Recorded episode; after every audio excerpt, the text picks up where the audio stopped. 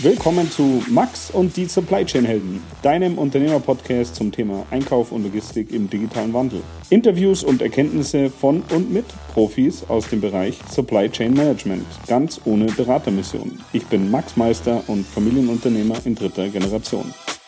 Heute habe ich den Dominik Biersack interviewt für den Podcast und zwar ist es der Geschäftsführer von der Biersack Gruppe aus Bayern-Gries wie ich finde, eine sehr inspirierende Unterhaltung, weil ich super finde, wenn Unternehmer so mutig sind und nach Silicon Valley fliegen und dann dort nicht nur Chardonnay aus dem Napa Valley trinken, sondern auch zurückkommen und sich ein Startup suchen, wo sie sich beteiligen können. Das hört ihr im Detail im zweiten Teil des Podcasts. Und dieses Startup baut eine Drohne, die einen Durchmesser hat von vier Metern, was ich relativ groß finde und die eine Nutzlast hat von äh, circa 250 Kilo. Und das finde ich schon ziemlich spannend und ich würde mich freuen, wenn wir es doch irgendwie hinkriegen, dass äh, im deutschen Lande hier regional gebaute Drohnen mal die Logistik revolutionieren. Also, ich wünsche euch viel Spaß und ich freue mich wie immer über Feedback. Ciao, viel Spaß. Okay, also wir sitzen heute bei Ludwig Meister in Dachau und ich habe heute einen äh, guten Freund zu Gast und zwar den Dominik Biersack. Wir kennen uns von einer Schulung, ich glaube äh, sieben, acht Jahre mittlerweile her. Und bevor ich jetzt aber zu viel erzähle, äh, sag du doch mal, wer du bist und was du machst. Ja, servus Max. Ich freue mich, äh, dich nach so langer Zeit mal wieder zu sehen.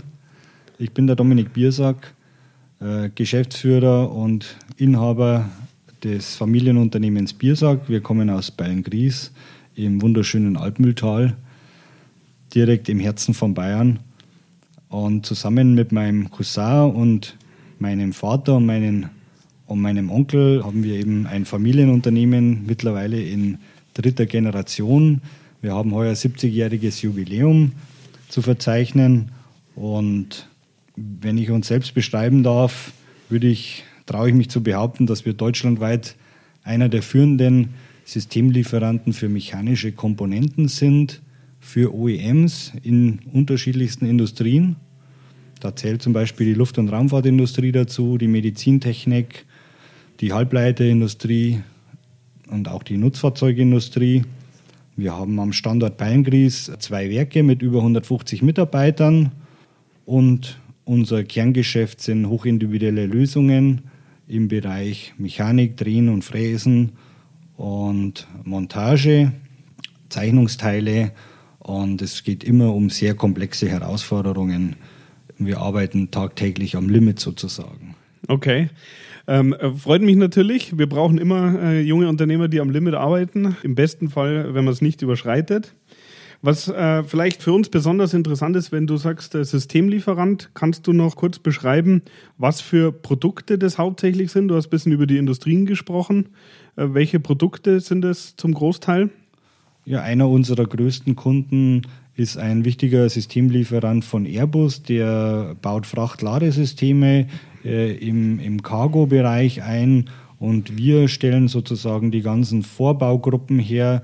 Das sind äh, Bodenbaugruppen mit diversen Anbauteilen, mechanischen Anbauteilen, ähm, eben für den Airbus beispielsweise. Oder ein anderer Kunde in der Medizintechnik äh, vertreibt weltweit Röntgengeräte. Ähm, und wir stellen das komplette Röntgengerät bis auf die Elektronik bei uns im Hause her. Mhm.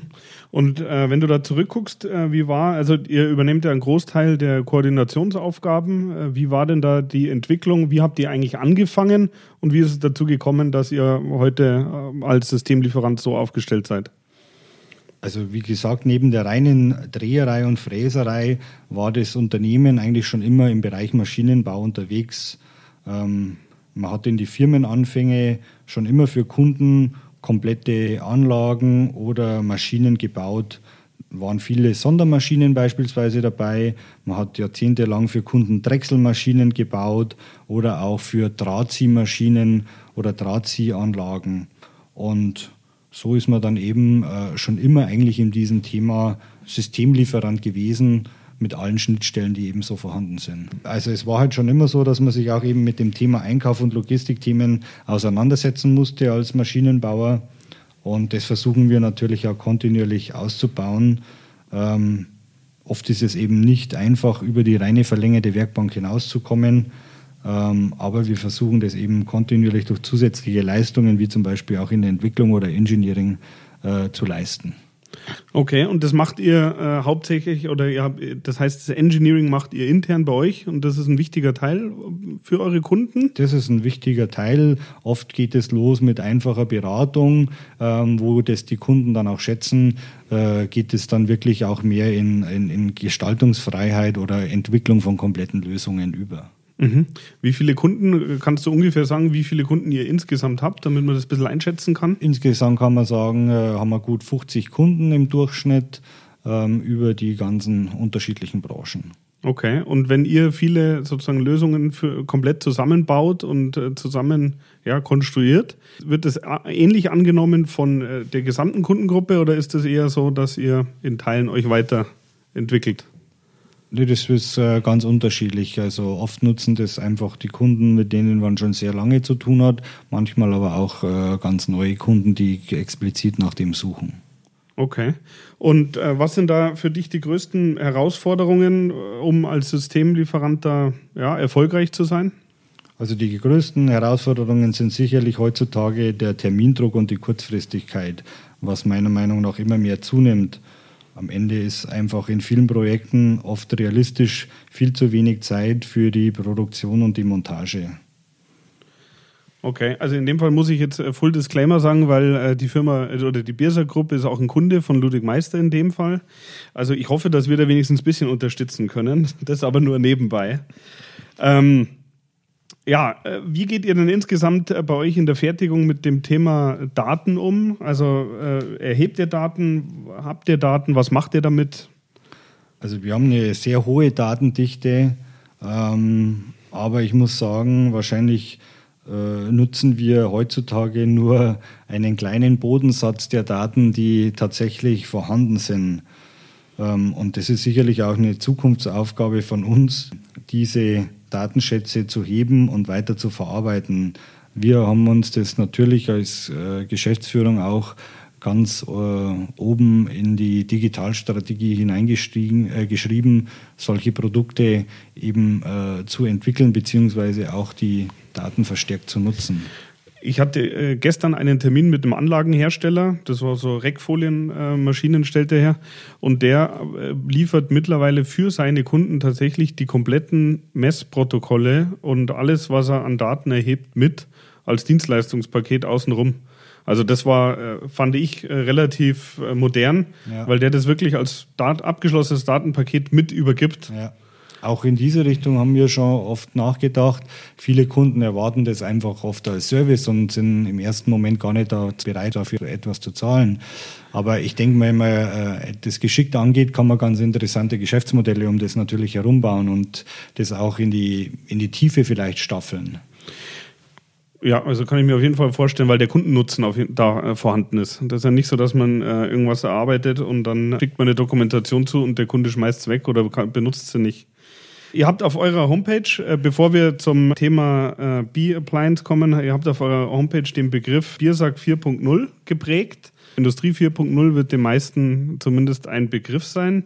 Was versteht ihr darunter und was für Leistungsbausteine bietet ihr da an?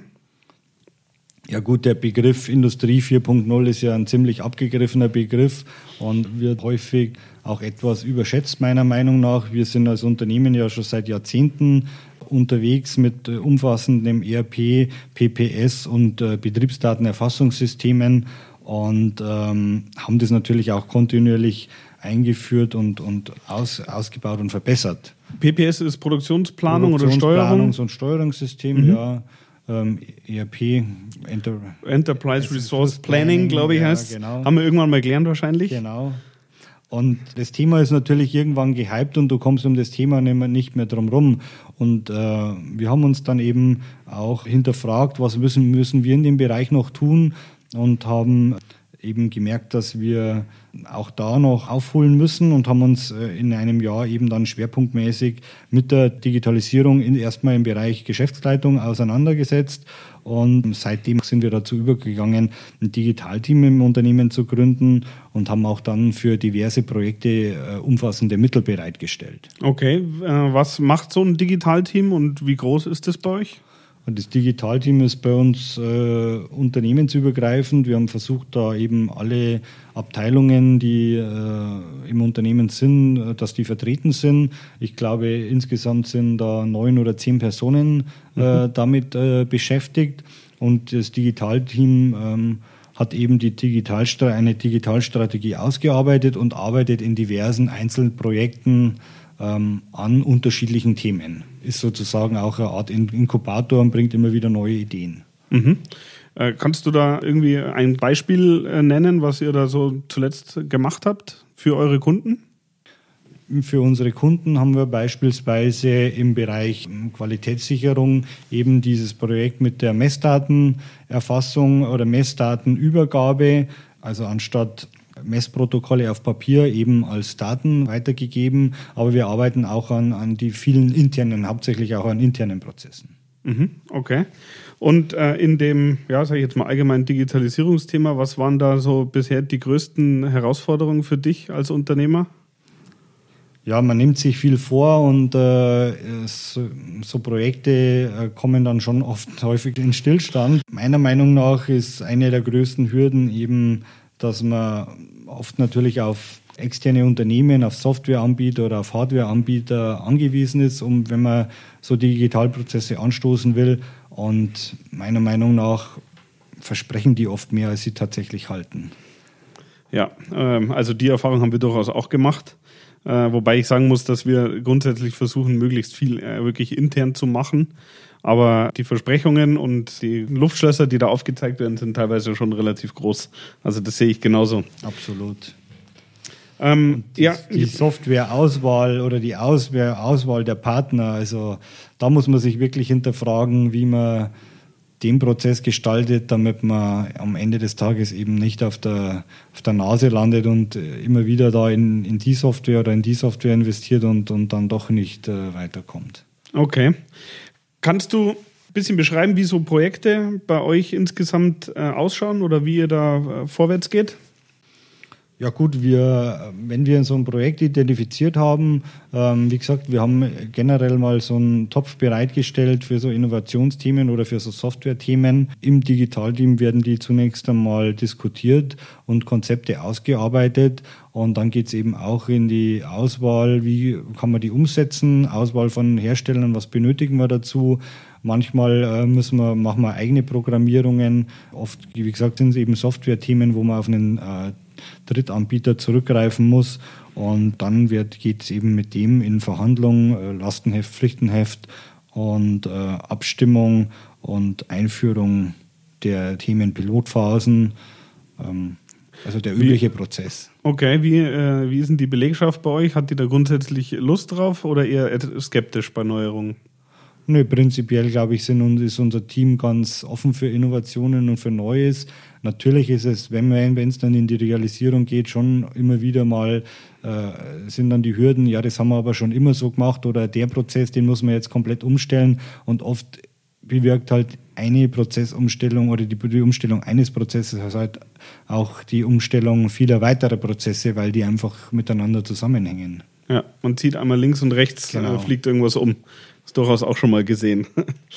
Gucken wir ein bisschen nach vorne. Was sind denn äh, für dich die nächsten Milestones in dem Bereich, ja, im äh, Industrie- und industrielles äh, Umfeld, wenn es um das Thema Digitalisierung geht? Ich glaube, in Deutschland gibt es mittlerweile sehr viele gute Projekte, aber insgesamt denke ich halt, dass wir ähm, in, in, in der Digitalisierung, insbesondere äh, den USA, immer noch viel zu stark hinterherhinken. Aber das ist einfach mehr so systembedingt. Ähm, im, ich war erst vor eineinhalb Jahren im Silicon Valley im Rahmen einer IHK-Reise und habe da sozusagen den, den Spirit des Silicon Valley aufgenommen äh, und auch mich sehr stark mit dem Thema auseinandergesetzt, zum Beispiel über, über Christoph Käses Bücher. Und ich glaube, dieses Silicon Valley Mindset, das fehlt uns einfach in Deutschland. Und da geht es ganz einfach bei der, bei der Bildung los. Ne? Äh, wenn ich halt ansehe, wie an den Elite-Unis der Wirtschaftsnachwuchs auch äh, auf Digitalisierung getrimmt wird und, und nachgezogen wird, da können wir in Deutschland davon nur träumen. Ja, da stimme ich dir grundsätzlich zu. Bei den Büchern von Christoph Käse, also das erste, ich glaube, es heißt Silicon Valley und was da auf uns zukommt, war ein super Buch. Ganz am Ende, äh, wenn es dann um irgendwelche, äh, weiß ich nicht, äh, wenn der Geist halb dann in der IT verschwindet, äh, da tue ich mir dann ein bisschen schwer. Das ist dann nicht ganz so meins, aber man weiß tatsächlich nicht, was kommt. Ja. Also auf jeden Fall eine gute Lektüre. Was hast du da aus der Reise äh, für dich und für die Birsa-Gruppe eigentlich äh, so mitgenommen? Kannst du da irgendwas sagen? Ähm, ja, auch wie gesagt, dieses Thema Startup ist ja immer ein großes Thema im Silicon Valley. Man sieht so die Unicorns, die da eben geboren werden und da kann man sich nur an der Fensterscheibe sozusagen die Nase platt drücken. Aber ähm, vielleicht hat das auch so eine bisschen Auswirkung auf unser Thema Be-Appliance gehabt. Ja, das wollte ich auch gerade sagen. Das ist dann in dem Fall eine gute Überleitung. Äh, ihr habt äh, ein Projekt äh, gestartet, respektive seid ihr da dazugekommen, das heißt Be Appliance. Und jetzt bin ich kein äh, Drohnenfachmann, aber vielleicht kannst du mal beschreiben, was macht ihr da, was ist das und wie seid ihr dazu gekommen? Ja, Be Appliance, Bee steht ja für die Biene aus dem Englischen.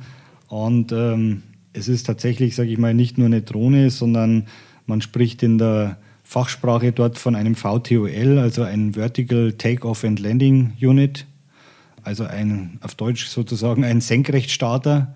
Mhm. Und ähm, klar, man kann sich vorstellen, jeder kennt ja heutzutage die Drohnen, äh, mit denen man äh, im Privaten oder als Spielzeug eben rumfliegen kann oder Videoaufnahmen machen kann. Im Endeffekt ist es äh, so eine Drohne nur hochskaliert und wir sprechen da vom, eben dann von industriellen Anwendungen, die wirklich viel Gewicht äh, tragen können, wie beispielsweise in eurer Branche, Logistik oder eben dann wirklich von dem sogenannten Lufttaxi, also die Luftmobilität, Auto der Zukunft in der Luft sozusagen.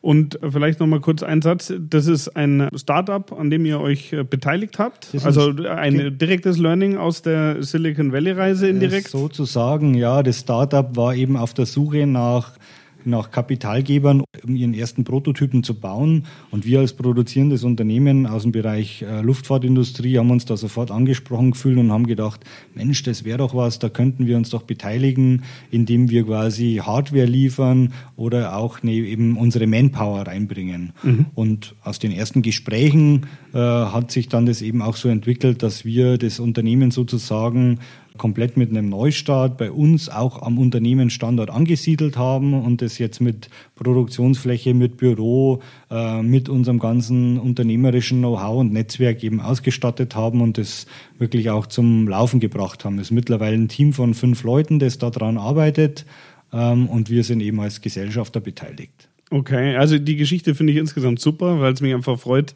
äh, wenn ein Unternehmer äh, sich an einem Startup beteiligt oder mit aufbaut und auch was Neues ausprobiert. Kannst du beschreiben, wie groß sowas ausschaut äh, für die Hörer, die sich jetzt äh, nicht täglich mit äh, VTOLs beschäftigen? Ja, also wir reden von einem Flugobjekt, das in der ersten Version jetzt mindestens vier, vier Meter ist und wird mindestens 60 Kilo Nutzlast tragen können und äh, das Tolle an unserem Konzept wird sein, dass wir eben keinen rein elektrischen Antrieb haben, wie so viele, die da aktuell dran arbeiten, sondern einen Hybridantrieb, mit dem wir wirklich auch Nutzzeiten oder Flugzeiten erreichen können, wo man auch wirklich operativ dann am Markt heute was tun kann. Wie lange kann so also größer zwei Stunden? Mhm. Wir haben leider noch keine Drohnen hier. Wenn ich jetzt äh, in Zukunft die Pakete mit äh, Drohnen im Raum München zustellen will, äh, wie sieht da die rechtliche Situation aus? Ja, da, das ist tatsächlich sehr schwierig. Das ist ja ein äh, europäisches Thema.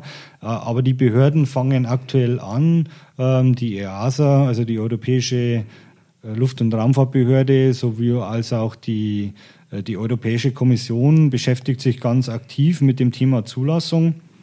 Stand heute darfst du nicht äh, die Drohne außerhalb von Sicht fliegen, mhm. äh, über 25 Kilo ist klar, aber die ganze Regulatorie wird sich anpassen müssen, weil die Unternehmen lassen sich nicht aufhalten und das Thema wird kommen. Wir, wir sehen halt aber auch natürlich nicht nur den europäischen oder den deutschen Markt, sondern eigentlich den weltweiten Markt. Ähm, beispielsweise gibt es unbenannte äh, Helikopter in Japan. Das sind über 5000 Stück in der Agrar, also in der Landwirtschaft mhm. unterwegs, schon heute. Oder in Südamerika gibt es Designated Flight Zones, also sogenannte Flugzonen, die sich eben dann äh, ein Betreiber einrichten lässt. Und da wird man ganz klar auch fliegen dürfen und können. Mhm. Was sind denn da die Haupteinsatzzwecke oder Szenarien, die ihr euch bisher vorstellen könnt für den Beer Appliance? Ja, wie gesagt, Agrarindustrie beispielsweise, Beflug von Feldern oder Spritzen, äh, Überwachung von Grenzen, Logistik, also äh, bringen wir das Paket von oder die Ware von A nach B.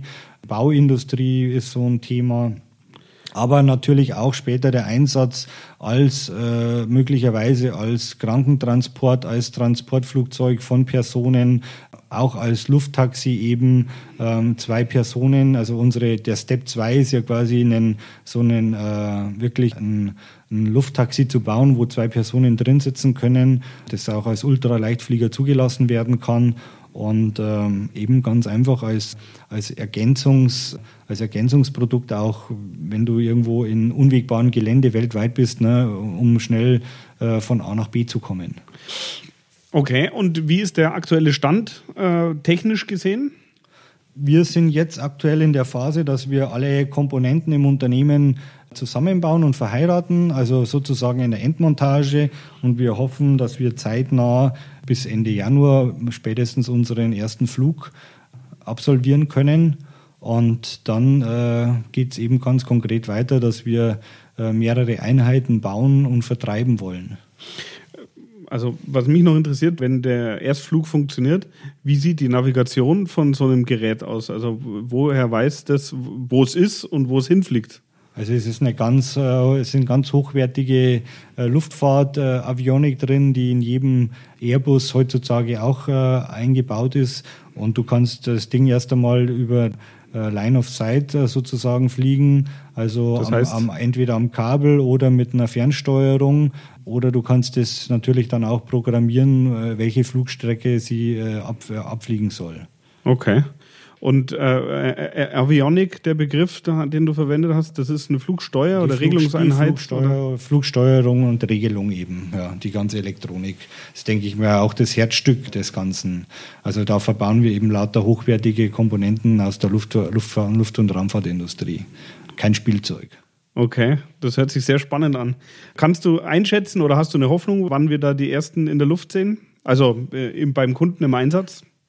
Ja, ich denke bestimmt innerhalb der nächsten drei Jahren, zumindest äh, im industriellen Umfeld, wenn du wirklich davon sprechen willst, dass die hier in Bayern oder in Deutschland entweder als Lufttaxi oder auch als Lieferdrohnen äh, fliegen werden, dann glaube ich, dass das mindestens äh, rein von der regulatorischen Seite noch zehn Jahre dauern wird. Okay, das heißt, es dauert zehn Jahre, bis wir euch ein paar Kugellager rüberfliegen können. Sozusagen. Okay. Ja, schön. Ähm, also äh, auf jeden Fall ein sehr interessantes Thema und äh, ich finde es immer gut, wenn man mit gutem Beispiel vorangeht und einfach was ausprobiert. Also da drücke ich auf jeden Fall viel Erfolg. Ja, vielen Dank, und, den können wir brauchen. ähm, also äh, vielleicht gucke ich da mal vorbei, wenn er da einen so einen Flug versucht. Sehr gerne, ja. Okay, äh, dann kommen wir zur letzten Frage. Hast du dir Gedanken gemacht, was war denn deine letzte Heldentat? Ja, klar, da habe ich mir ganz lange Gedanken gemacht äh, und eigentlich fühle ich mich persönlich nicht so als Held. Ähm, ich habe auch meine Frau und meine Kinder befragt, was ihnen denn einfällt, äh, wenn sie mich als Held beschreiben müssten. Darauf hat meine Frau nur ganz lapidar gesagt, komm doch mal vor 17 Uhr nach Hause und du bist der Held der Familie. Okay, das ist ein sehr gutes Ziel. Und jetzt, wenn ich auf die Uhr schaue, es ist Freitag 16 Uhr, du fährst eine Stunde, dann sollten wir uns jetzt äh, schnell schicken, dass vielleicht, das noch gut klappt. Vielleicht werde ich heute noch hin. okay, ja super. Also vielen Dank äh, für das Interview, war sehr interessant. Max hat mir wahnsinnig Spaß gemacht. Auch vielen Dank, dass, dass es geklappt hat. Und dann halte ich die Hörer mal auf dem Laufenden, wie das bei euch weitergeht. Sehr gerne. Okay, super. Danke. Ein schönes Wochenende. Ja, ebenso. Ciao. Ciao.